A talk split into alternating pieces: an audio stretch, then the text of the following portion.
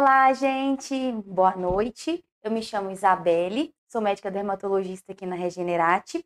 Mais uma live com vocês nessa noite de quinta-feira. Queria agradecer muito a presença de todos. Hoje a gente vai falar sobre um tema muitíssimo importante, que é o cuidado da pele do idoso. E eu tenho uma super convidada aqui, que é a nossa geriatra, a doutora Mara. Bem-vinda, doutora Mara.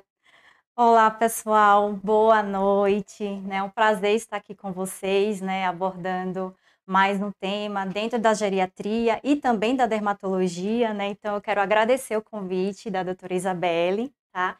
E eu espero que a gente comece é, a contribuir bastante, né, para vocês tirarem suas dúvidas e também com dicas para vocês, para a gente saber cuidar melhor, né, da pele do idoso, né, que é essa população que vem aumentando a cada, a cada ano, né, para vocês terem ideia, Lá em 2019, a gente tinha cerca de 28 milhões de idosos só no Brasil, né? E a estimativa para 2050 é que esse número triplique. Então, a verdade é que cada dia a gente está envelhecendo, né? No Brasil, é, o idoso é considerado a partir de 60 anos, só que isso talvez mais para frente vá mudando. E a gente tem que saber cuidar da nossa pele, né? Dentre outras patologias da geriatria, mas existem cuidados especiais da pele do idoso, né? Seja o idoso jovem, o idoso funcional e também do idoso mais acamado, né? Então, é o nosso tema de hoje e aí a gente espero contribuir bastante. É muito importante a doutora Mara hoje para conversar com a gente, porque já que ela lida com a população idosa, né? E ela falou mesmo que é a idade a partir de 60 anos no Brasil, mas que isso tende a mudar porque a nossa população está tendo uma média né, de vida cada vez mais alta, né? Isso. Uma idade média de vida cada vez mais alta.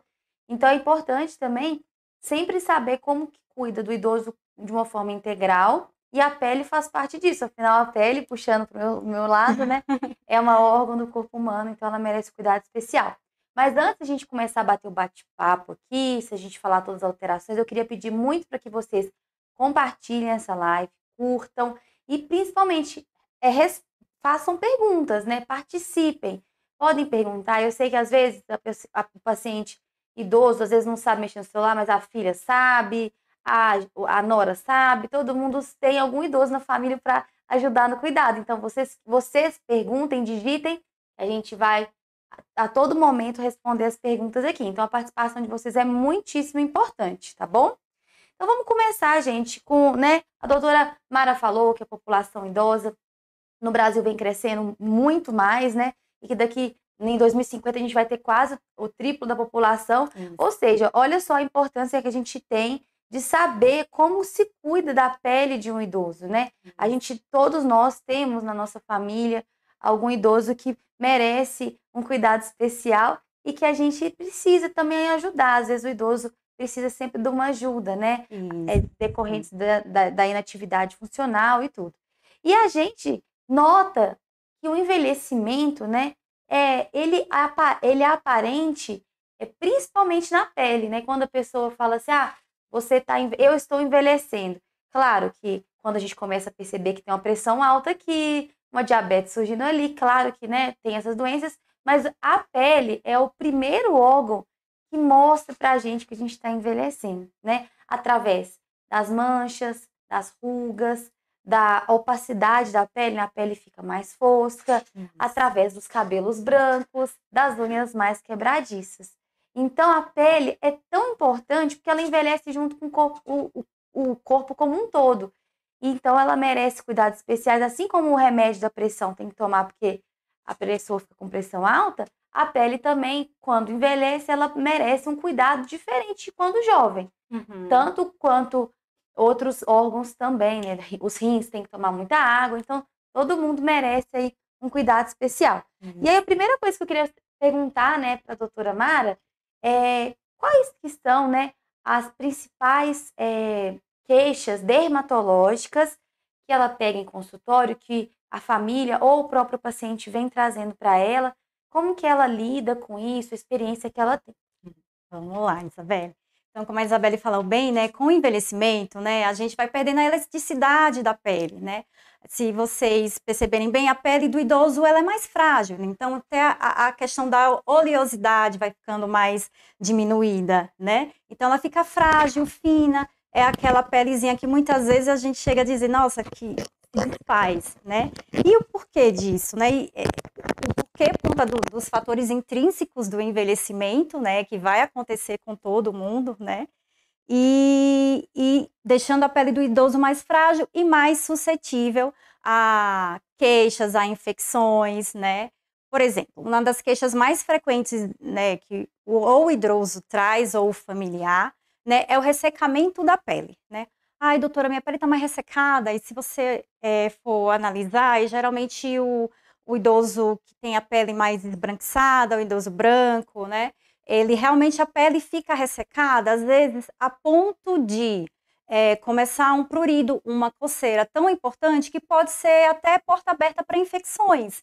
Né? Então, tá lá ressecado, vai coçando, vai, vai descamando a pele, daí pode surgir uma dermatite, né? Às vezes o idoso ele tem várias comorbidades, né? Ele pode ser hipertenso, diabético, ter uma insuficiência cardíaca, ser um renal crônico, e aí é, junto com essa porta aberta, né, de, de lá de estar tá coçando a pele desidratada, e vai lá, uma bactéria se instala e pode causar até uma infecção mais profunda, né?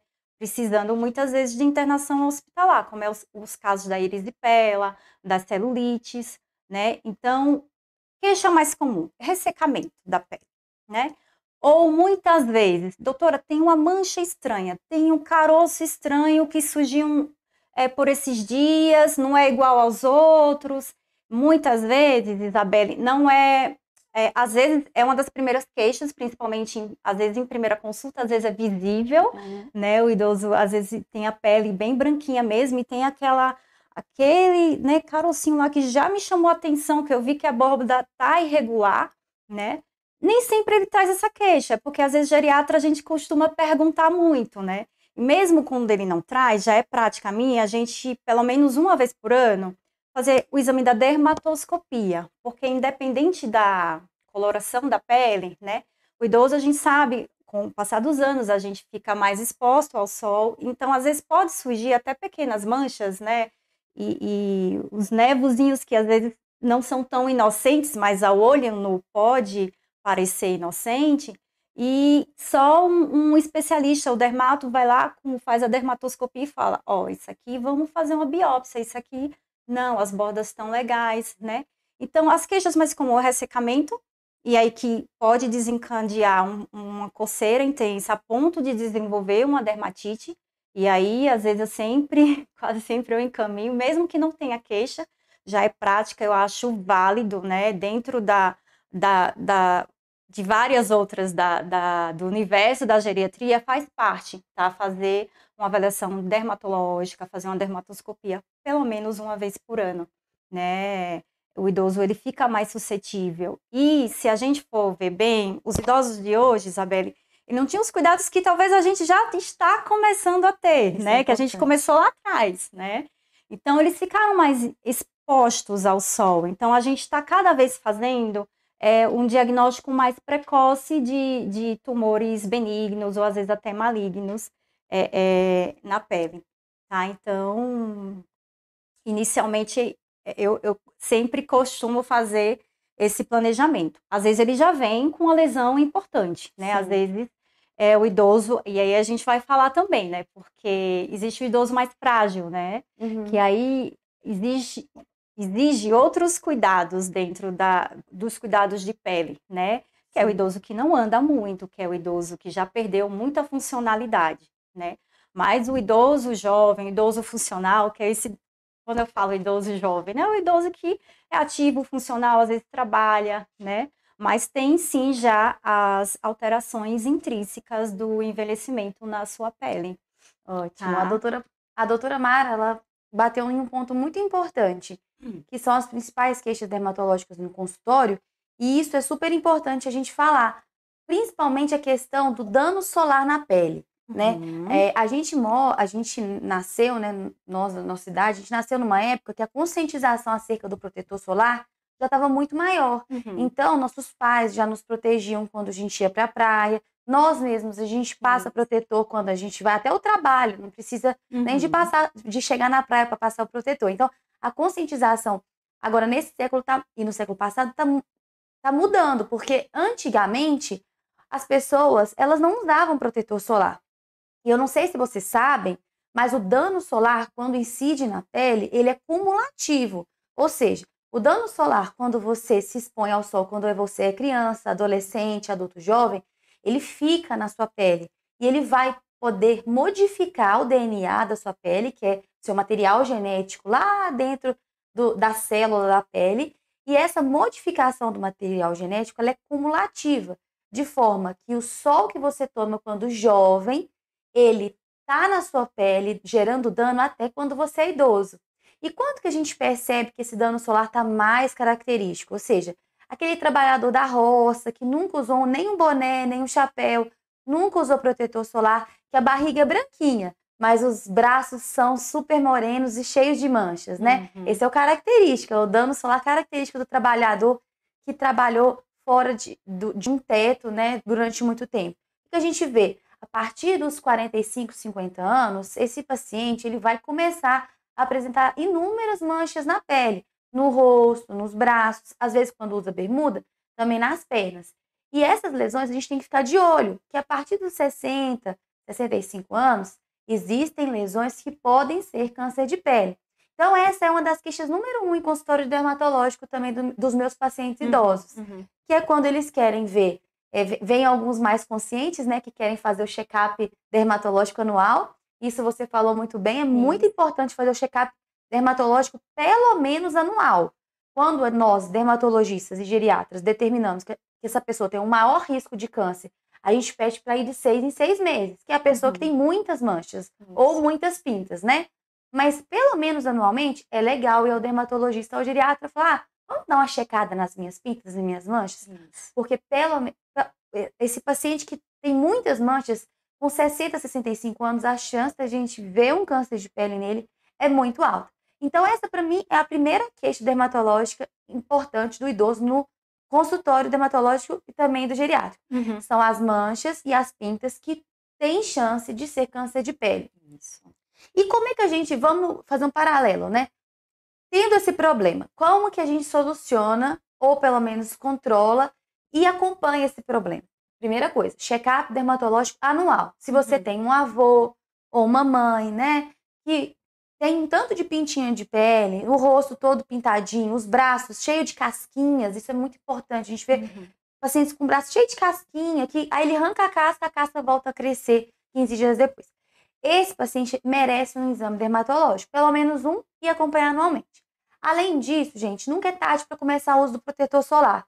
Eu sempre brinco que o protetor solar não vai solucionar as manchas, mas uhum. ele vai fazer com que elas não aumentem e ele, dali para frente, o idoso hoje no Brasil é muito jovem. Um idoso, uma pessoa de 60 anos, uma pessoa ativa. Né? Existem idosos de 60 anos que são mais disfuncionais, mas a maioria está aí, fazendo uhum. atividades e fazendo as coisas. Se começar a usar o protetor solar aí, e esse idoso vai viver até os 90, são 30 anos para frente que a gente vai proteger a pele. Então a gente nunca pode menosprezar o protetor solar mesmo na faixa etária idosa. Além disso, existe também os tratamentos dermatológicos para lesões que são suspeitas ou de pré-câncer de pele, digamos assim, que são as queratoses actínicas, que são aquelas casquinhas, e os próprios cânceres de pele.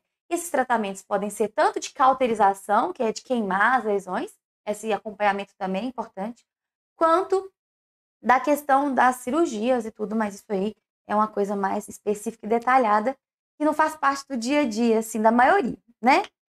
A próxima é, queixa dermatológica, que a doutora falou também, Isso. são as dermatites, né, doutora? Isso. Você pega muita dermatite, Muita né? dermatite, né? Principalmente, agora a gente está esfriando, né? O clima está esfriando, o próximo mês a gente vai começar já o inverno. E aí aumenta essas queixas. Por quê? Porque geralmente o que é que a gente faz de errado? A gente toma banho bem quente.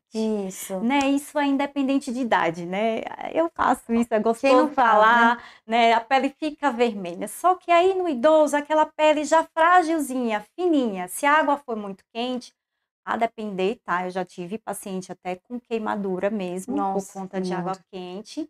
É, aí a pele resseca ainda mais, né? A gente está lá gostoso, mas a pele fica mais ressecada. Então, é, até com a temperatura da água nesse clima mais frio, a gente tem, tem que ter cuidado no idoso. E neles, eu esqueci de falar, dos, principalmente nos pacientes diabéticos, né? Que às vezes a sensibilidade, eles já estão né, perdendo um pouco a sensibilidade.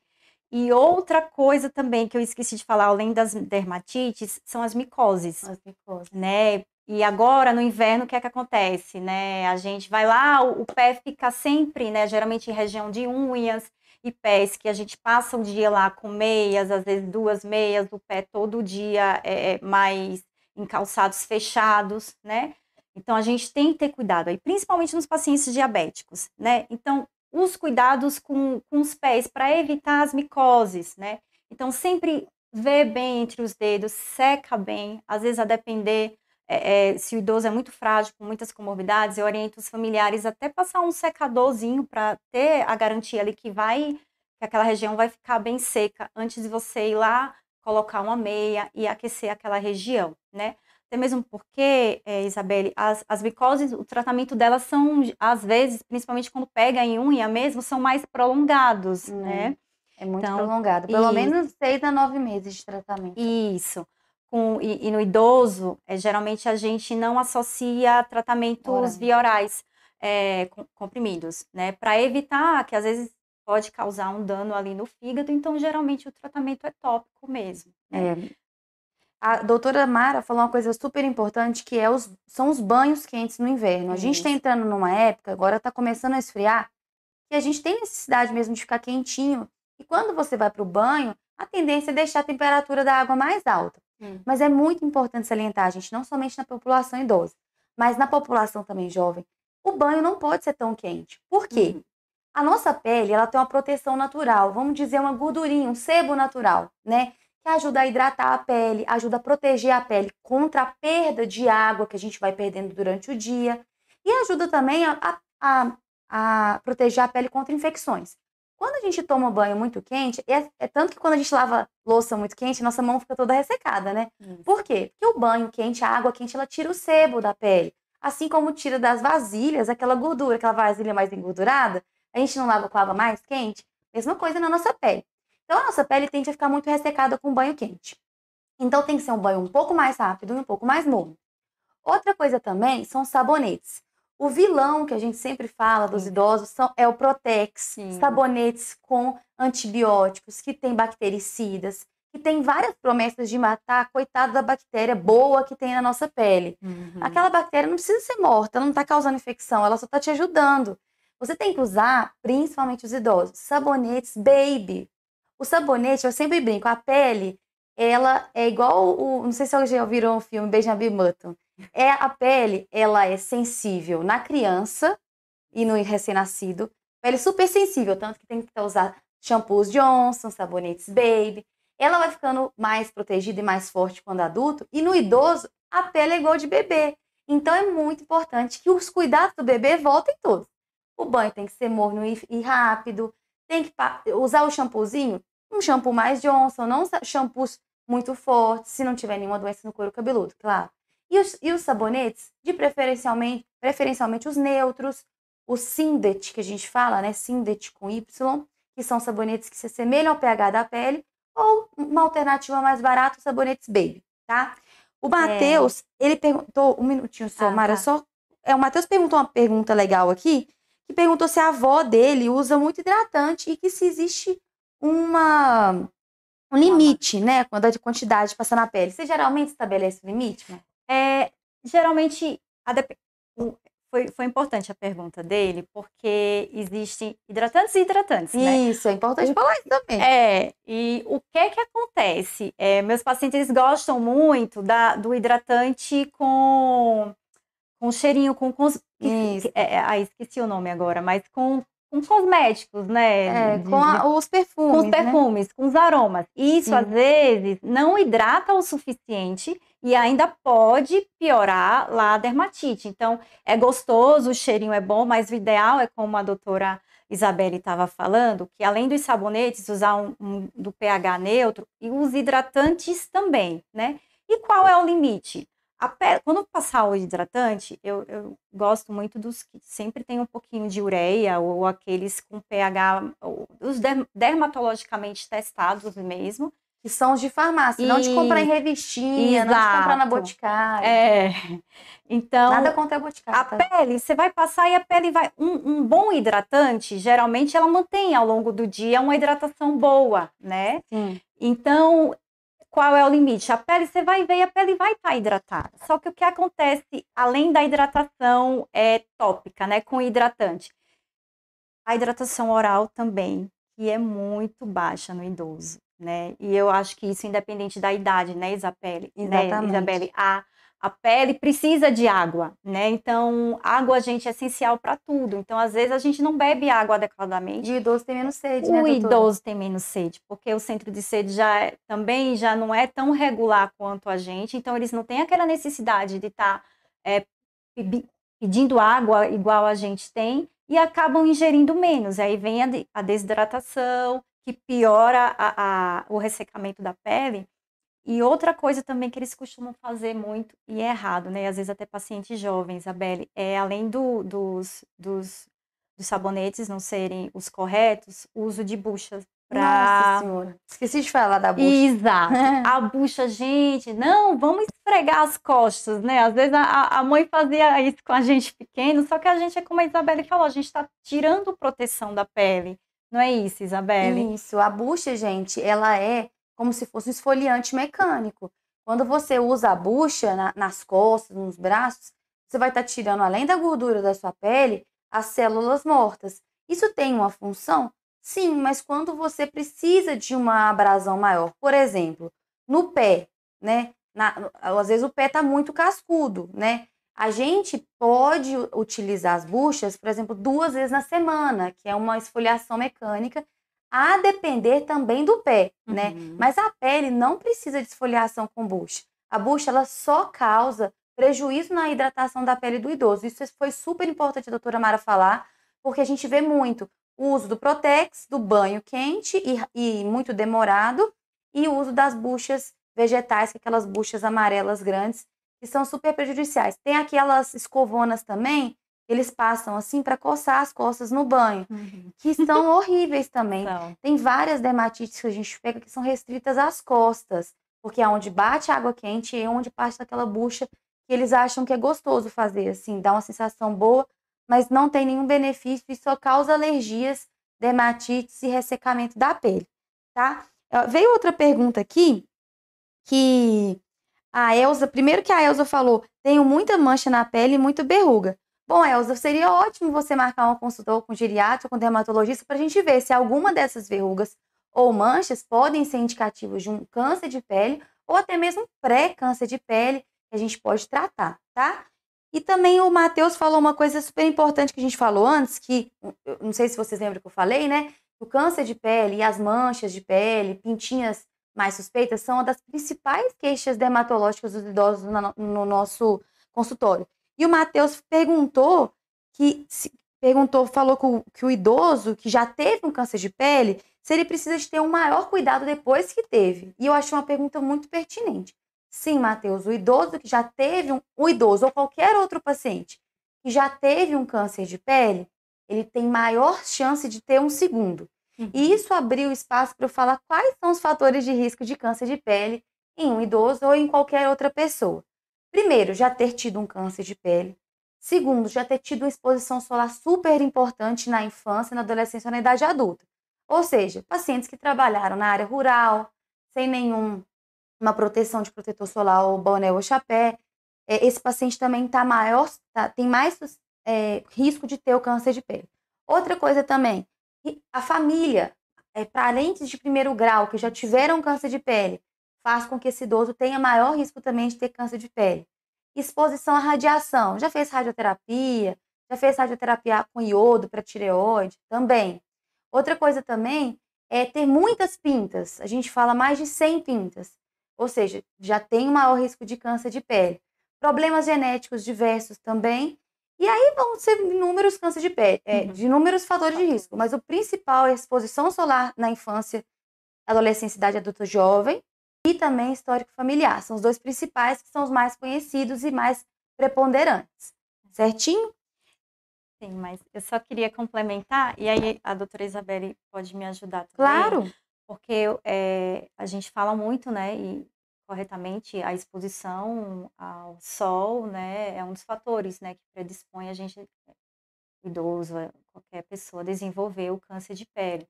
Só que o que acontece também, às vezes, principalmente aqui em São Paulo, né, geralmente o tempo mais, é mais nublado, é, é, a gente não, a gente se expõe menos ao sol, né, Achei interessante isso quando estava até na residência ainda, tipo, uma pesquisa que foi feita lá mesmo, é, até a medição da vitamina D em Ótimo. pacientes jovens, porque a gente acaba se expondo menos ao sol, é muito baixa, né? E no idoso, e principalmente agora que vai começar o inverno, né? Aí é que a gente né, se protege todo do frio, o idoso tende a ficar mais dentro de casa, justamente porque está frio e se expor menos ao sol, né? E aí a gente fala, ah, o idoso é, é bom usar protetor solar, não se expor tanto ao sol, mas a gente tem que lembrar que se expor ao sol também ajuda, né, a gente, a, o organismo a transformar a vitamina D, né, que é fundamental para o sistema imunológico, né, para a saúde dos ossos. E aí, Isabel, eu sempre oriento, aí você pode complementar também dos meus pacientes, é, para ativar a vitamina D, né, uhum. né? Claro, proteger o rosto, que a pele é mais sensível, mas sempre naqueles horários é, é, de picos, pelo menos 15 minutos ao sol, em pernas, né? Pernas e braços, né? Que são ossos mais longos, para ju é, justamente ativar essa vitamina D no organismo e ela não ficar tão baixa e aí não prejudicar a imunidade nem a saúde dos ossos. Você concorda? Estou orientando, tô orientando, tô orientando corretamente? Certo. A vitamina D, gente, não sei se vocês sabem, ela vem para o nosso organismo, né, para fortificar os ossos principalmente, e também a questão da imunidade, através de duas formas principalmente. Ela é, ela é um hormônio, a vitamina D, tá? Ela, ela parte de um hormônio para ser produzida.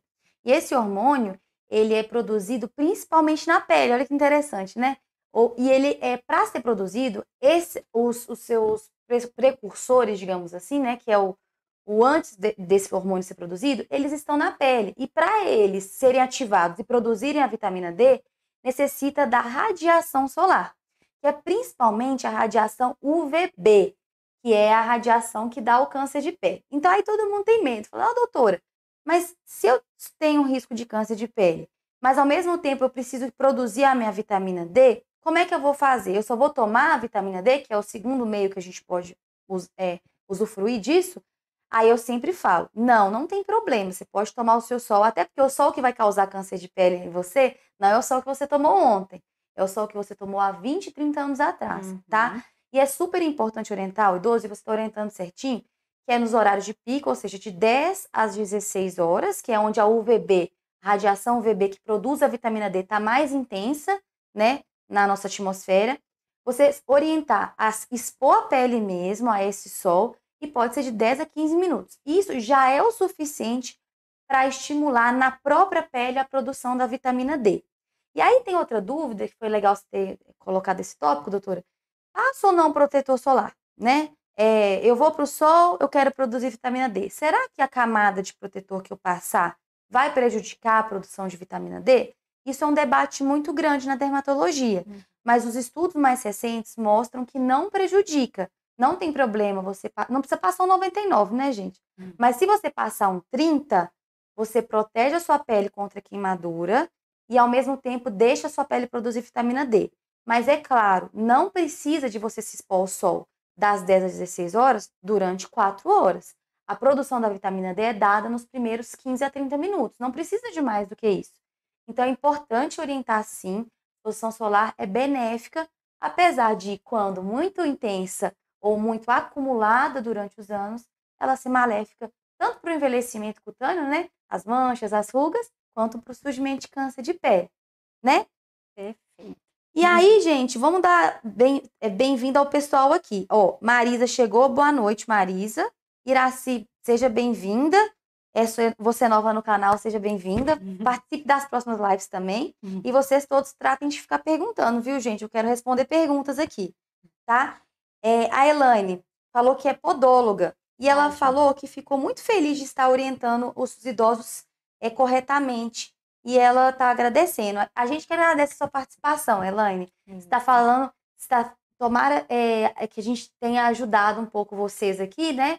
É, você é podóloga, é, vamos voltar na questão das micoses, vamos, né, doutora? Vamos. Só relembrando como é que a gente, a doutora orienta a questão dos pés, tá? Isso.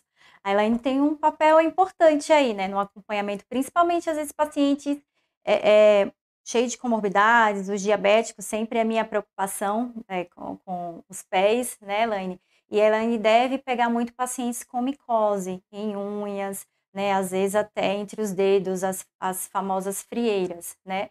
E é importante também esse trabalho, principalmente, Elaine, quando você estiver lá tratando, cuidando do pé do paciente, lembrar principalmente de secar entre os dedos, né? Além da hidratação, de toda a limpeza que você realiza lá na unha durante o procedimento, é, manter e orientar o seu paciente também a manter aquela área é, é, mais é, seca, né? Olhar bem entre os dedos e fazer, né? Eu, eu sempre, às vezes, eu encaminho sim o paciente que está tratando a micose já há um tempo, ter o, fazer um, um acompanhamento com um podólogo, justamente para garantir a higiene.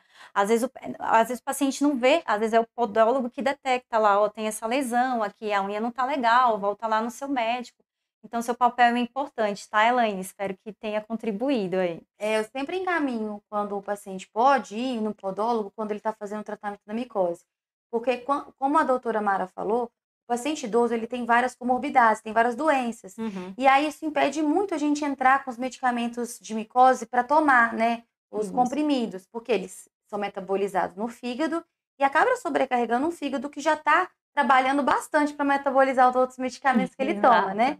Então, eu, particularmente, principalmente quando o paciente tem vários remédios na, na receita dele, eu evito de passar. E aí, o que, que eu faço? É, o corte das unhas é importantíssimo, sempre a unha retinha.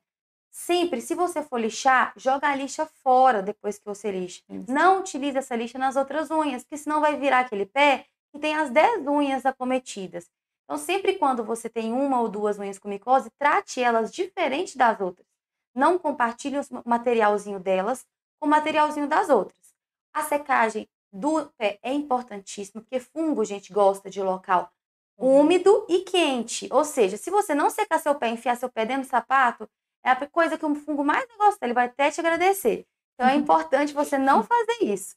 Outra coisa também que eu dou sempre a dica, os pacientes sempre gostam, é você ou deixar o seu sapato no sol, mas a gente sabe que aqui no São Paulo não tem sol, né? Então, como não tem sol em São Paulo, muito raramente, eu peço para comprar o lisoforme spray, sabe aquele spray de lisoforme, que é igual um desodorante, e aplica dentro do sapato pelo menos duas vezes por semana e deixa ele secar. Porque o lisoforme ele mata o fungo que está ali dentro. E é claro, não precisa nem falar, né, gente? Não repetir as meias. Repetir meia é jogar o fungo que está ali para dentro da sua unha de novo, tudo bem? Uhum. Outra coisa que a Elaine deve muito ver e sabe que está errado é não cutucar ali dentro. A unha está oca, tá cheio de fungo ali dentro. Aí o que, que o paciente faz? Ah, eu vou tirar esse fungo que está aqui dentro com o meu palito, né? uhum. né? Aí cutuca ali dentro.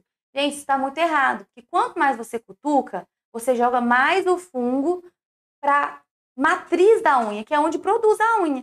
E aí o que, que acontece? A unha fica por inteira cometida, então o tratamento fica muito mais difícil, tá? Então, a gente falou, né, sobre os principais problemas que a gente vê com os pacientes mais jovens, né, os idosos mais jovens, né, não sei se é correto falar isso. Sim, sim, é mas, correto, idoso jovem. Idoso jovem, mas recapitulando, quais que, que eu, eu mais vejo em consultório? Manchas e pintas que podem ser câncer de pele. Até perguntaram aqui se o idoso, o Júlio César perguntou se o idoso com pele mais clara tem mais chance de ter câncer de pele. E eu adorei você ter falado isso, porque eu esqueci Sim. de falar que um dos grandes fatores de risco é ser é pele clara, que é, aquele, é aquela pele que fica vermelhinha no sol. Uhum. Os ruivos também, tá? E aí, se não tem pele clara, que toma muito sol, e ele não é ruivo, mas e se ele tem olho azul? Olho azul e olho verde também é fator de risco. É importante falar isso também. Então, Júlio, obrigada por ter falado isso, viu? Então, recapitulando. No consultório, o idoso mais jovem, manchas e câncer de pele é a primeira queixa, com certeza. A segunda é o ressecamento da pele, são as dermatites, ou seja, quando a pele vai coçando e ela vai ficando super vermelha. Importantíssimo medidas de banho, importantíssimo passar o hidratante, como a doutora falou várias vezes ao dia se quiser tem problema nenhum, mas são os hidratantes de farmácia, Isso. que é os hidratantes brancos e sem cheiro. tá? Exato. E outra coisa também importantíssima são as infecções de pele, né? Que é a erisipela, que a doutora falou, que é principalmente na perna, principalmente em pernas que tem micose nas unhas, por isso que é importante Uhum. tratar as unhas, e peles muito secas, e as infecções das unhas e do- dos pés, que são as micoses, né? São os principais temas que eu abordo em consultório e que eu tento abordar e solucionar nos pacientes idosos e a família acompanhando e cuidando junto, tá? Então, só recapitulando, agora vamos falar sobre um outro tema que a doutora vai ter que me ajudar a falar, porque ela tem mais experiência que eu, com certeza. É, Primeiro, eu acho que é legal a gente falar o que é um idoso que não é jovem, um idoso disfuncional. Como é que você de- determina isso, doutora? Eu, eu falo que, que dentro da geriatria, né, de, basicamente todos os, os tratamentos e cuidados na geriatria, a gente vai depender muito da funcionalidade do idoso, né? Então, o que é aquele idoso disfuncional, Isabelle? É aquele idoso que ele não tem mais, é, é, ele precisa de auxílio para as atividades que a gente chama básicas de vida diária. Ou seja, é, ele é o, o idoso ele anda sozinho, toma banho sozinho, se veste sozinho, geralmente tem a cognição preservada, sai de casa sozinho. A partir do momento que o idoso ele precisa de ajuda para andar, precisa de ajuda para o banho, precisa de ajuda para comer, para se vestir, né? A gente chama, a gente fala que o idoso ele é dependente para as atividades básicas de vida diária, né? Ele não consegue mais exercer sozinho. Ou seja, ele já está perdendo as suas funcionalidades, né? Então, aí a gente tem outro perfil de idoso, né? Que ele é o cuidador. O quem é o cuidador? Pode ser um cuidador, um profissional cuidador, e pode ser, geralmente, é a família, né? É o familiar que tem que inspecionar a pele desse idoso. Por quê? Se o idoso não anda muito, significa que ele está mais sentado, ou às vezes até totalmente acamado. E o que é que acontece nesses pacientes que não andam mais, que ficam mais é, acamados? As lesões por pressão, Isabelle. E aí, é, e aí né, aí a, a coisa fica mais séria. Eu, quando eu pego uma lesão por pressão, eu realmente tenho um pouco de dificuldade, Sim, sim. porque são lesões que é, elas já vêm de, de um comportamento que é crônico, que o paciente já está deitado lá há muito tempo. Uhum. E aí curar uma coisa que ela é de uma de um comportamento, né, que é o ato de ficar sentado e muito deitado, pra, eu tenho um pouco de dificuldade em lidar com esse tipo de lesão. Sim, porque às vezes, além, é, como eu, né, às vezes eu pego essas, essas lesões já em ambiente hospitalar mesmo, né? Uhum. O paciente fica internado. E às vezes a gente precisa, além do auxílio da dermatologia, às vezes, a depender da profundidade da, plástica. lesão, até da cirurgia plástica, para fazer ali um, um- um debridamento daquela área necrosada. Porque, por exemplo, a gente fica muito em ambiente hospitalar. Eu não sei se, se alguém que está assistindo já foi internado, ou já teve algum familiar internado. Eu acho que o médico, o enfermeiro ficam. Vamos sair dessa cama. Vamos não dar uma fica- andadinha." Vamos andar, vamos andar. Ah, é por quê? É só para evitar constipação? Não, é por conta disso também. Cada paciente que fica muito tempo é, é, deitado, acamado, a pele está ali, né, junto no, no colchão, fazendo uma pressão, né? E aí vamos visualizar aquele idoso que ele está totalmente acamado, ou ele não anda, ou é da, da, da poltrona para a cama, da cama para a poltrona, né? Aí ele está ali, não- se ficar numa posição direta, como aqui, eu assentada, 24 horas, né? Vai abrir A lesão, pele gente. sofre, né? A pele sofre, né? A gente está falando de uma pele friável, de uma pele frágil, de uma pele já envelhecida.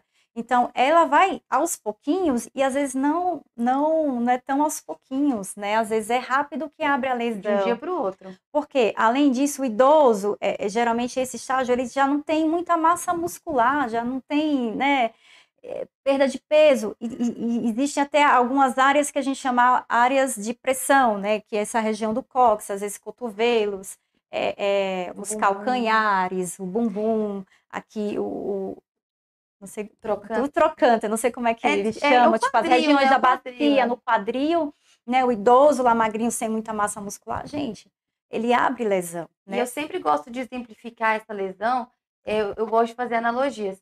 O idoso, é, o jovem, por exemplo, é, eu sempre falo que é o exemplo de um sofá.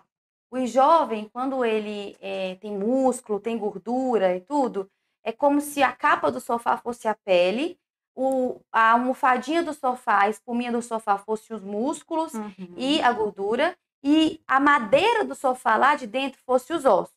O jovem, quando alguém senta ali no sofá, ninguém vai sentir o, o osso, que é a madeirinha ali do sofá. Então, esse sofá não tem tanta tendência a furar, a rasgar, porque aquela espuma e aquela que é a gordura e o músculo, ela protege isso. Agora, o que é o idoso? O idoso é um sofá, o corpo do idoso é um sofá sem muita espuma, que ele tem pouca gordura, magrinho, ele tem pouco músculo. Então, se alguém sentar naquele sofá ali, ou seja, se o idoso ficar pressionando muito tempo aquela pele, que é a capa do sofá, numa cama, essa pele, ela vai, que é a capa do sofá, tende a ir de encontro com o osso, que é a madeirinha do sofá. Então, essa fricção, ela pode fazer com que o sofá rasgue. E é uhum. é assim que a gente vê a úlcera de pressão. Exato. É quando a pele ela vai sofrendo por tanta pressão contra uma superfície rígida que é o ossinho do idoso. Isso. E é super importante. Como é que a gente orienta para a gente é. não ter isso? Eu super adorei a analogia aí com o Eu sofá. Eu vou, vou, vou, inclusive, começar a usar nas minhas consultas como exemplo. Porque Legal, foi, gostei. Ficou bem visível mesmo, né? Uhum. Esse exemplo do sofá, Isabelle. E, então, como é que a gente, como é que é, você em casa que tem um paciente idoso já acamado, já que não anda muito, é, quais são os pontos que você tem de ficar atento, né, para ele não desenvolver aquela lesão. Primeiro, mudança de posição, e aí vai ser o, o, cuidador, vai ter que ser firme, porque, né, às vezes o idoso é não bem teimosinho, não quer, quer ficar na mesma posição, né? A gente, em, em, ambiente hospitalar, a gente tem aquele cuidado de ser a cada duas horas, porque, na verdade, tem mais gente é, é, para cuidar. E às vezes o cuidador em casa, o familiar acaba tendo essa dificuldade, né? Porque bate ali com, com a famosa teimosia do, do idoso do paciente. Então, e, mas existem algumas, é, algumas dicas. Por exemplo, você vai colocar o idoso sair da cama, vai colocar ele sentadinho. É, uma coisa que acontece muito, por exemplo, às vezes o idoso não tem mais controle de tronco, então você põe ele no sofá e ele vai deslizando. Uhum. Né? Quando você vê, ele tá todo enterradinho, assim, com a cabecinha Vai. mais baixa. Uhum. Isso. Aí o que acontece? Se você olhar os pés do idoso e ele tiver, não tiver apoiados no chão, a tendência que ele tiver no sofá é ele deslizar. E esse deslizamento desliza um pouquinho, sei lá, vai deslizando a tarde toda. Amanhã senta no, numa poltrona de novo, vai deslizando. Vai causando ali as lesões por fricção, às vezes por cisalhamento, e vai abrindo lesão. Aí qual a dica? Botou o pacientinho lá sentado, verifica os pés, se os pés estão apoiados no solo. Se não estão, põe um banquinho embaixo dos pés, né? Faz com que ele fique é, é, mais sentado corretamente e que ele evite é, esse, esse deslizamento, que com o passar né, das horas ali sentado e dias, vai abrindo lesão, né? Às vezes em ambiente hospitalar, a gente costuma ter umas faixas que ajudam a segurar o paciente, mas a dica do banquinho eu acho legal, né? E o cuidador, né, o familiar que cuida desse paciente, ele tem que tem, tem de fazer inspeção. Geralmente a inspeção ocorre no banho. Quais são as áreas que você tem de ficar atento? Quadris, né, principalmente nessa região que a gente chama de tro, tro, trocânter, né? Que, que se perde muita massa, se ele já não tem muita gordura, fica às vezes os ossinhos até um pouquinho pontiagudos, a região do cóccix, né? Joelhos, é, cotovelos e calcanhares, porque são re, é, regiões geralmente de apoio. Outra dica, vai colocar o idoso tá lá na cama, né? E tá é, de barriguinha para cima, né? Se deixar os calcânios apoiado, igual a gente dorme normal, porque quando a gente dorme, a gente, mesmo sem saber, a gente vai trocando de posição, uhum. né? Isso é meio que automático. No idoso isso já não acontece. Então, se você tá lá, ele deitado o tempo todo, com os calcânios apoiados na cama, aquilo vai abrindo lesão. Então, põe um, um travesseiro aqui embaixo das regiões do, do, dos joelhos, né? Que isso vai fazer com que, que os calcânios fiquem um pouco mais elevados é, evitando assim essas lesões que é como eu falei, às vezes está tão posicionado o tempo todo ali na mesma posição que em dias, às vezes até são poucos dias mesmo, abre lesão de forma importante, gente. E aí o tratamento às vezes é mais sério, às vezes precisa de internação, às vezes precisa da ajuda da dermato e da cirurgia plástica para debridar a lesão. E aí no idoso frágil, isso às vezes pode até culminar assim no, no próprio óbito do idoso se é, é, os antibióticos não forem não forem é, colocados de imediato, ou até mesmo ele não responder ao antibiótico, né, endovenoso. É, gente, essa questão da úlcera de pressão, ela não é uma questão só de pele, né? Ela é uma questão sistêmica, ela é Isso, decorrente de isso. uma situação, de uma circunstância que não envolve somente a pele, Uhum. envolve a imobilidade do idoso, envolve também a questão dos familiares, a disponibilidade de ajudar o idoso a trocar de posição. E eu também queria falar, e a doutora deve concordar comigo, que o idoso que ele é acamado e ele tem essa cobertura cutânea mais fragilizada e os músculos mais, né, é, sarcopênico que a gente fala, né, que quando o Uhum. músculo tá pequenininho, mais emagrecido, ele tem que ser acompanhado pelo geriatra, mas é toda uma equipe multidisciplinar, né? É um Uhum. paciente que tem que ter uma nutricionista, ver como é que está o estado nutritivo Exato. dele, tem que ter um acompanhamento do dermatologista para ver como é que está a pele. Mas a questão da nutrição, né, é muito importante por conta do músculo, porque que é igual o negócio do sofá lá que eu falei, né? É a almofadinha do sofá. Tem que ver a gordurinha ali, tem que Isso. ver o músculo para proteger a pele, porque senão a pele acaba sofrendo, né? É, e aí a gente bate, tem outro embate, né? O idoso geralmente ele vai, com o passar dos anos, comendo cada vez menos, né? E geralmente, a depender da lesão, é, Isabelle, a gente precisa até fazer uso de, de, de suplementações por vias externas, através de sonda, com dietas hiperproteicas, para ajudar na cicatrização, né? Às vezes só a suplementação via oral, às vezes não resolve, a depender é, é, do grau aí da lesão. né? Ótimo. Gente, vou só parar para. Queria agradecer muito a participação de vocês. Podem mandar mais perguntas. Vou só parar um pouquinho a questão das úlceras para a gente responder algumas perguntas.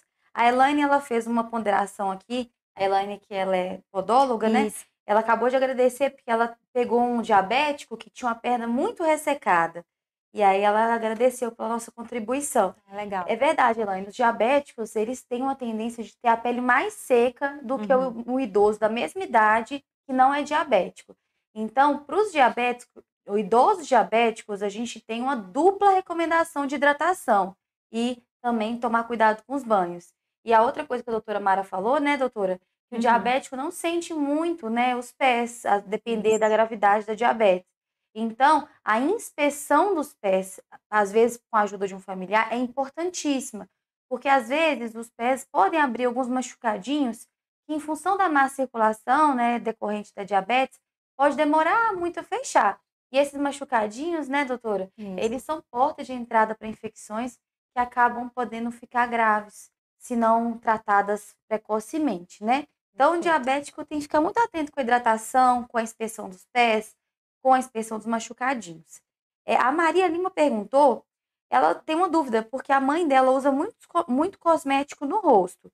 E Uhum. ela está perguntando se a quantidade em excesso pode ser prejudicial. Você Sim. acha que, que pode, doutora? Você já pegou algum caso que pa- passava muito cosmético e deu problema? É, a- aí a, a Isabelle depende do cosmético, Depende né? do cosmético, né, depende. Isabelle? Porque, como a gente falou, é, e, e esses cosméticos que têm muitas substâncias, Muita fragrância. muita fragrância, esse é o Esse é nome, problema. né? Às vezes é gostosinho, o cheirinho é bom, mas, tipo, dermato mesmo não, aprova Isso. né? Porque às vezes eles têm substâncias que até causam piora do ressecamento. Não sei se eu estou falando corretamente, verdade. Isabelle. Então, assim, apesar, às vezes são mais acessíveis, né? Como os hidratantes, eu tenho. São muitos, gente. Tipo, o cheirinho é bom, né? Tipo, Hum. é gostoso, mas não é, é, esses hidratantes com fragrância, eles não hidratam, né? Às vezes é, é realmente mais acessível, mas às vezes eu falo, é um barato, um barato que sai É caro. barato, sai caro. Porque às vezes você compra um desses, os branquinhos, né, os do pH neutro, é, eles estão lá, mas às, às vezes eles duram uns três meses, a depender, né? Não, porque o- eles são mais consistentes, né? Eu sei porque eu uso dele. Minha pele também é bem ressecada. Então, assim, não é aquele que você está comprando lá é, todo mês. E às vezes esses com fragrância, eles são mais, é, é, mais líquidos, né? E acabam acabando mais Loções, né? loções, exatamente. Pro- Não hidratam e Uhum. podem até piorar o, o ressecamento. É legal a doutora ter falado, porque é, a maior parte desses, desses creminhos, é, gente, não tem nada contra essas marcas, tá? Não, Mas Boticário, Natura, é, são loções. Ou seja, a base de uma loção é mais água. tá? Uhum. Ou seja, quando você passa na pele, logo se esvai, você não percebe que ficou a hidratação.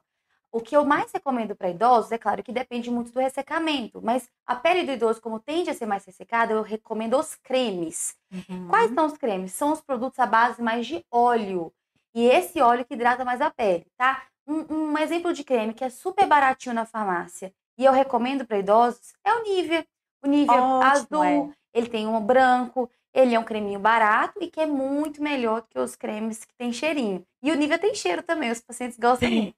eu, eu tinha esquecido, é uma marca que eu recomendo é, muito e eu tava bom. tentando lembrar disso, o azulzinho, que o ele azulzinho. super hidrata e é mais potinho. Isso. O potinho dá para você, eu uso também, eu ando na bolsa, porque, né, é. no frio, toda hora eu tô passando. Gente, ó, tem outra pergunta da Ana aqui. Ela perguntou qual é a maneira correta de usar o protetor, se deve usar todos os dias ou tem lugar e hora certa para usar. Aí eu queria ver como é que a doutora recomenda. Tá. Eu, eu, eu, eu aprendi assim, protetor solar, tipo, gente, é igual escovar, é, levantar de manhã e escovar o dente. Lava o rosto, toma o banho, passa. Isso, não é isso, Tem do Isabel? escova. Exato. Então, é, é, criar esse hábito mesmo. Claro que, geralmente, a cada três, quatro horas, né, é, o ideal é retocar, retocar. né? Hoje em dia, e aí vale as dicas, né, para acho para todo mundo, né? Tem até os, os pó. o pó que você, né, realmente eu achava, eu achava que não que não era muito garantia, sabe, Sim. Isabelle? O, o, pó com, com filtro solar. Super protege. E, mas eu já soube que super protege. Então, tipo, você tá lá, dá um, né, sei lá, a testa um pouco mais suada, vai e retoca, né? Mas eu acho que, que é igual levantar de manhã, tomar banho, fazer a sua higiene, tem que passar o protetor, gente. É tipo... muito importante. Então não tem a hora certa para usar, é a hora Isso. de acordar. E se você for para a praia, qual que é a hora certa de passar? 30 minutos antes da exposição da praia. Tudo bem? Porque quando você vai para a praia, você geralmente leva um protetor um pouco mais potente. Você não uhum. vai para a praia com protetor 30. Quando tá um sol intenso, pelo menos 50. 30 minutinhos antes de se expor e antes de, e depois de, de molhar ou de suar muito. Então você suou ou foi ao mar, seca, espera, pele seca, reaplica. Praia, idealmente, reaplicar de duas a três horas. Quando o sol está muito intenso, pelo menos de, de duas a em duas horas. Praia, eu também recomendo para os idosos, para ter que reaplicar menos, os protetores para criança, que é o protetor baby. É o Epsol, por exemplo, tem um fator 70, que ele é um protetor físico que não necessita tanto de reaplicação. Então, é uma ótima maneira de você proteger o idoso, não precisar ficar reaplicando, porque às vezes eles nem querem que você reaplique nele. É. Então, é melhor já passar uma vez já garantir. Outra maneira também é o protetor que ele é spray, é igual um desodorante. Uhum. O, o seu, seu avô, seu pai só vai estender os braços, você aplica nele, ele não vai, não vai chiar com você, entendeu? Então, assim, a maneira mais correta de passar protetor é a mais prática, né? Então é por isso que a gente tem que ficar arrumando alternativas uhum. para proteger a, a quem a gente gosta, né? Outra pergunta também que, que teve aqui, o Carlos Alexandre perguntou o, se o sol no começo da manhã é o mais saudável para a pele. Ele é o menos prejudicial, digamos assim. Porque se tem um vilão para a pele, num, de todos os vilões que existem para a pele, é o sol, né? Se a gente ficasse dentro de um quarto escuro desse que a gente nasceu até idosinho, a gente ia não ter quase nenhum sinal de envelhecimento. O, envelhece... o sol é o principal é, fator que a gente chama de extrínseco, né? Fora Sim. aquele envelhecimento que a gente tem do DNA que envelhece, a gente tem um fator extrínseco, o sol é o mais, mais prejudicial. Então não existe sol mais saudável, mas existe o sol menos prejudicial, que sim, é o sol da manhã. é o sol antes das 10 da manhã e o sol depois das 16 horas. E por que, que a gente fala isso, esses horários, né? que é aquilo que eu falei no início da live. É onde não tem tanta radiação UVB, que é a radiação que gera o câncer de pele e também as principais manchas e, e o principal envelhecimento mesmo, é o sol mais prejudicial, que é a radiação UVB, que ela é mais incidente das 10 às 16 horas. Só que na, antes das 10 e depois das 16, tem radiação também, que também é a UVA. Essa sim é uma radiação que ela é responsável também pelo envelhecimento cutâneo e pelas rugas, mas ela tá ali também. Então é sempre para um passar protetor, independente do horário, tá bom? É, podem mandando perguntas, gente, para a gente ir solucionando. A Marisa falou também que conheceu uma moça que ela é morena e teve câncer de pele. E aí ela foi para o hospital do câncer de Barretos e não sarou. E a colega disse que ela é porque ela é ruiva e clara. É, eu, eu, assim, eu não entendi muito bem a pergunta, Marisa, mas eu, parece que você perguntou se a paciente com pele ruiva pode ser um, um fator de risco. E sim, é sim. Paciente com pele ruiva, assim como pele clara, assim como os pacientes com olhos claros, são mais suscetíveis a ter câncer de pele, né? E o paciente moreno, ele também pode ter câncer de pele, Sim. principalmente aquele moreno que tem câncer de pele na família, ou alguma doença genética, ou quando ele teve já câncer no passado. Aí esse paciente a gente tem que ficar bem atento, Isso. né, doutora? E é uma coisa que a gente acabou esquecendo, de, é, esqueci de falar também, né, em relação à pele mais morena, a pele negra. Isso. Né, que a gente tem que ficar atento, sim. Porque, como eu falei, é, e aí eu posso dar o exemplo da minha mãe, da minha família mesmo, das minhas tias. Ela tem a pele mais, mais negra, é, é, mais morena, então, e tem cheio, é, vários sinaizinhos, que são os nevos, né?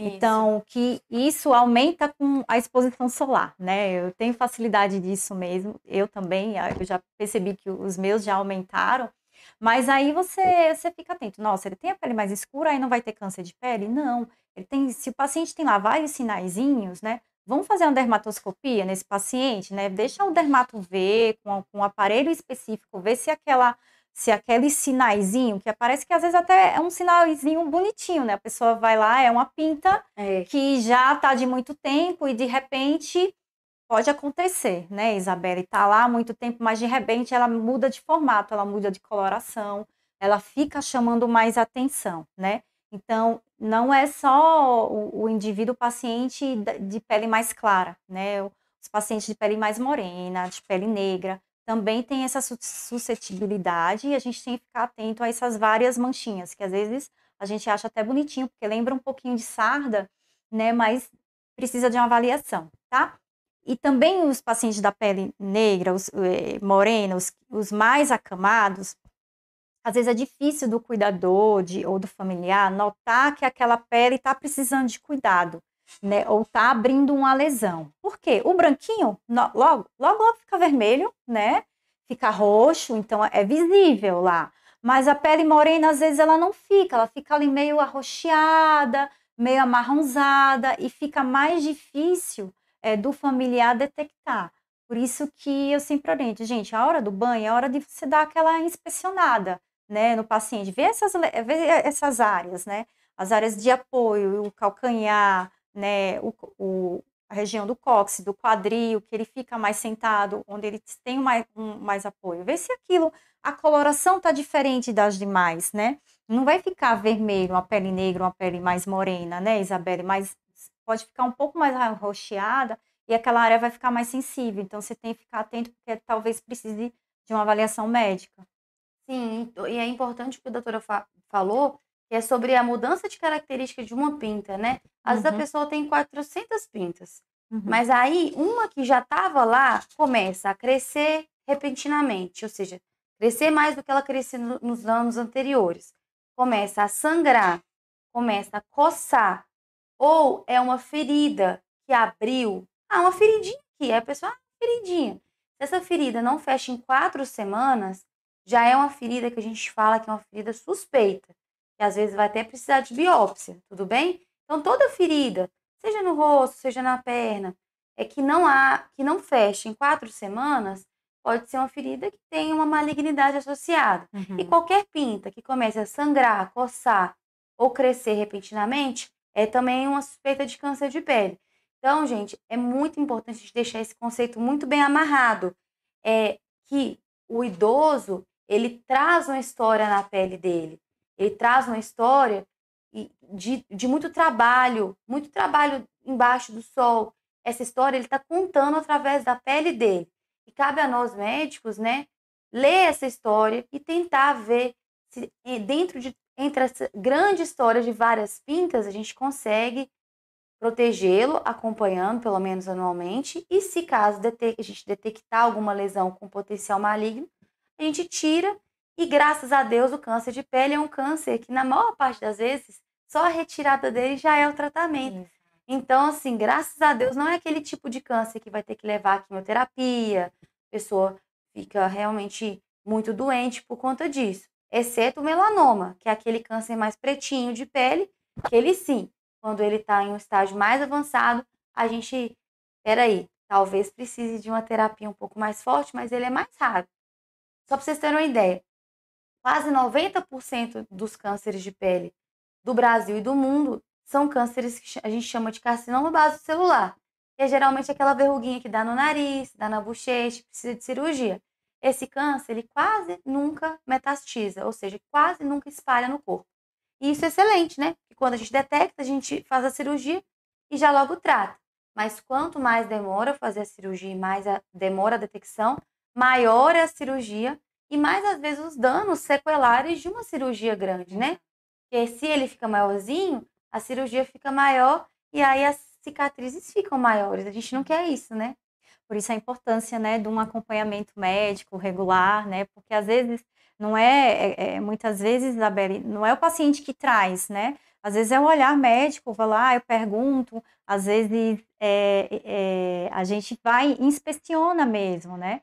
É, no, nos idosos, tem, tem, muitos já que não, não tem muito mais cabelo, né? Sim. É uma região também uhum. que ficou muito tempo mais exposta e às vezes a gente tem pequenas manchas, pintas ali na careca mesmo, né? Às vezes eles chegam com a boina, com o boné, vão aí, vamos, vamos examinar eh, né, essa careca direito. E às vezes a lesão tá lá, uhum. a gente olha, ó, essa mancha aqui não tá legal, essa pinta não tá legal, a borda não tá legal. Precisa de um dermato ver, às vezes eles voltam, ó, a, a dermatologista viu e precisou de biópsia, e às vezes vem até com resultado que era um câncer de pele, tá? Isso. E doutora, Pra, a gente está quase finalizando a live, gente. Mandem todas as dúvidas para a gente já sanar elas, tá? Uhum. Mas a primeira coisa que eu queria falar é sobre a Elaine, que eu tô achando a Elaine uma excelente pessoa. Tá. Ela falou que tem um dermatoscópio. E ela manda foto para as pessoas, para os dermatologistas. Então, Elaine, me passa Maravilha.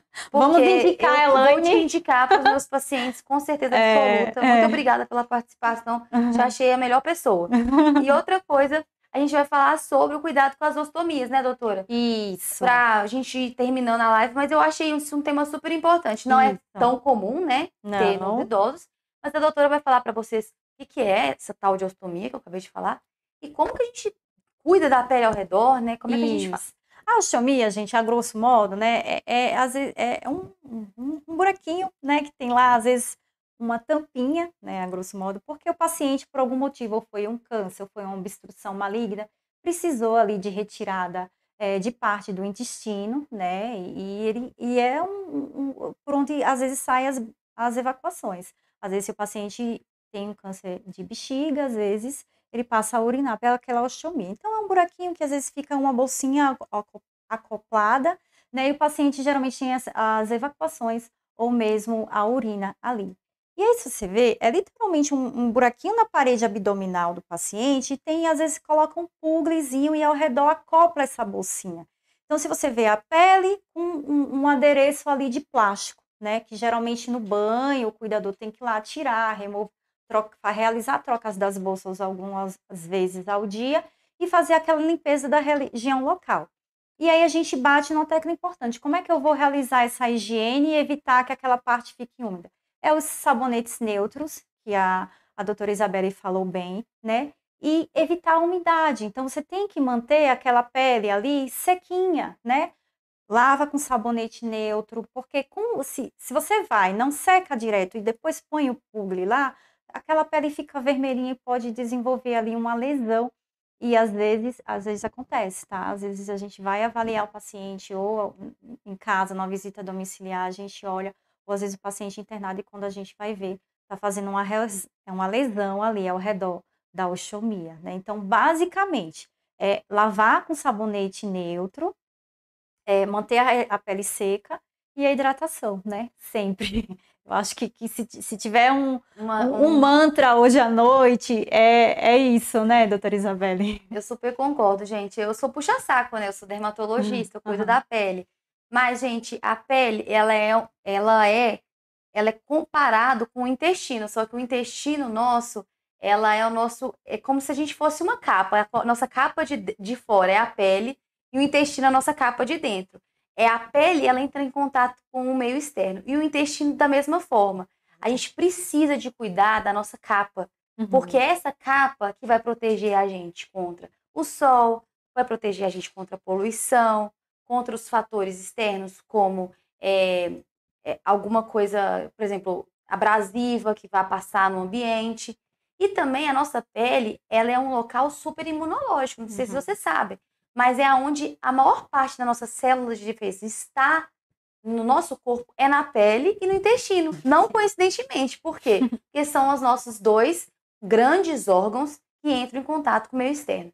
Então, dito tudo isso, por que, que a gente tem que dar tanto valor ao cuidado da pele em todas as faixas etárias, mas principalmente o idoso? Porque a pele nos protege e essa barreira cutânea, né, que forma na pele para essa proteção, ela é rica em gordura e ceramidas, que são aquelas substâncias que hidratam mesmo a pele. Essa barreira cutânea, gente, ela impede que a pele perca água. A nossa pele tem água, ela não é desprovida de água. E essa água ela vai se perdendo durante o dia. Por isso que a gente tem uma camadinha de gordura bem em cima, assim, que impede essa perda de água. Então, a gente precisa sempre restabelecer essa barreirinha cutânea para nossa água da pele ficar nela e não ir para o meio ambiente. Então, eu acho que a doutora falou bem. Eu acho que o grande é, ensinamento que a gente tem hoje é que o idoso ele envelhece e a pele, como um grande órgão, ela envelhece junto e o principal sinal de envelhecimento da pele é ela perder essa barreira cutânea. Por isso que é importante sempre hidratar, né? Sai do banho, nos primeiros cinco minutinhos já passa o hidratante. Isso vai evitar tanta doença que vocês não imaginam, gente. Evita, até as micoses dos pés evita. Uhum. Evita as micoses, de tudo que a gente falou aqui hoje, evita tudo. Evita as dermatites, que são as alergias de pele. Evita as micoses, evita as infecções de pele, que são tanto a erisipela, quanto infecções dos braços, infecções do rosto. Evita as úlceras de pressão, olha só, a gente, a, as úlceras de pressão, que são aquilo que a gente falou quando o bumbum abre uma feridinha de tanto ficar sentado ou deitado, evita porque a pele está com a sua barreira cutânea estabelecida. Evita isso. Evita a, a lesão ao entorno das, das ostomias, que é quando o ácido né, é, corrói um pouquinho a pele. A hidratação cutânea evita isso. Então, assim, se eu, a gente pode dar uma dica para os seus avós, para vocês idosos, para suas mães, pais, é, hidrate a pele do idoso sempre, mais de uma vez ao dia, após o banho. Vocês vão perceber o bem que vocês vão fazer para eles. Uhum e se hidratem, né, gente? Quem, quem é meu paciente sabe que eu tenho, eu falo que eu, que eu vou gravar. Bebam água, né? Andem com sua garrafinha de água, não esqueçam de beber água, né? A gente sabe que, que o idoso ele sente menos sede, né? Mas eu acho que assim como a gente levantar de manhã, passar o filtro solar e hidratar a pele, eu acho que a gente pode criar esse hábito de beber mais água, né? Como a doutora Isabelle falou, tá? Faz parte da nossa barreira cutânea, né? Então, vamos beber mais água, vamos hidratar a pele, vamos cuidar da nossa pele, né? Porque cada dia a gente está envelhecendo, então a gente tem que se cuidar cada vez mais e melhor, tá? Gente, olha, eu acho que deu para a gente falar muita coisa hoje, acho que foi muito proveitoso, foi acho bem legal. tenho certeza. é, esperamos ter mais oportunidades para falar sobre o idoso, né, doutora? Isso. Que é uma população que é, a gente sabe que merece cuidados hiper especiais de todas as, as instâncias, né? Hoje a gente uhum. falou um pouquinho sobre a pele, mas tenho certeza que a doutora Mara vai vir falar com você sobre os outros cuidados que os idosos merecem e que devem ser tomados. Eu, como dermatologista, e eu sempre estou convidando alguém para falar comigo sobre um pouco da minha área, né? Ou sobre uhum. outras áreas. Eu falo muito sobre Covid aqui também. Ah, e, eu estou sempre muito feliz de estar aqui com vocês nas quintas-feiras, é, passando um pouco de informação, que é o que eu sempre digo: informação é poder. Quando a gente tem a informação com a gente, a gente pode fazer muito e fazer muito bem, né? Contanto que a gente tenha informação de um lugar confiável e de pessoas que querem ajudar. E a gente só quer ajudar aqui, uhum. tá? Então, eu queria agradecer muito pela presença de vocês. É, me siga no Instagram, o Matheus vai passar para vocês a, do, o meu Instagram é, da doutora, doutora Mara. A gente passa muita informação lá também. Eu acho que a informação tem que ser contínua, né? Isso. E eu queria agradecer muito. Você quer falar mais alguma coisa? Quero, eu quero agradecer. Primeiro, muito obrigada pelo convite, tá, Isabelle? Quando eu vi o tema, eu fiquei muito feliz, né? E eu até falei, nossa, eu achei a época justamente propícia, muito né? Oportuna. O inverno chegando, as lesões de pele às vezes aumentam. E eu quero agradecer vocês essa participação, né? Eu acho que foi bastante produtivo hoje com as perguntas. Então, fiquem à vontade, né, para seguir a gente aí nas redes sociais, que a gente vai estar tá compartilhando mais é, boas informações, boas dicas de cuidados com vocês, tá bom? E é isso, gente. Muito obrigada. Boa quinta, restinho de quinta para vocês e fiquem com Deus. Um beijo. Até mais. Boa noite. Obrigada. Boa noite.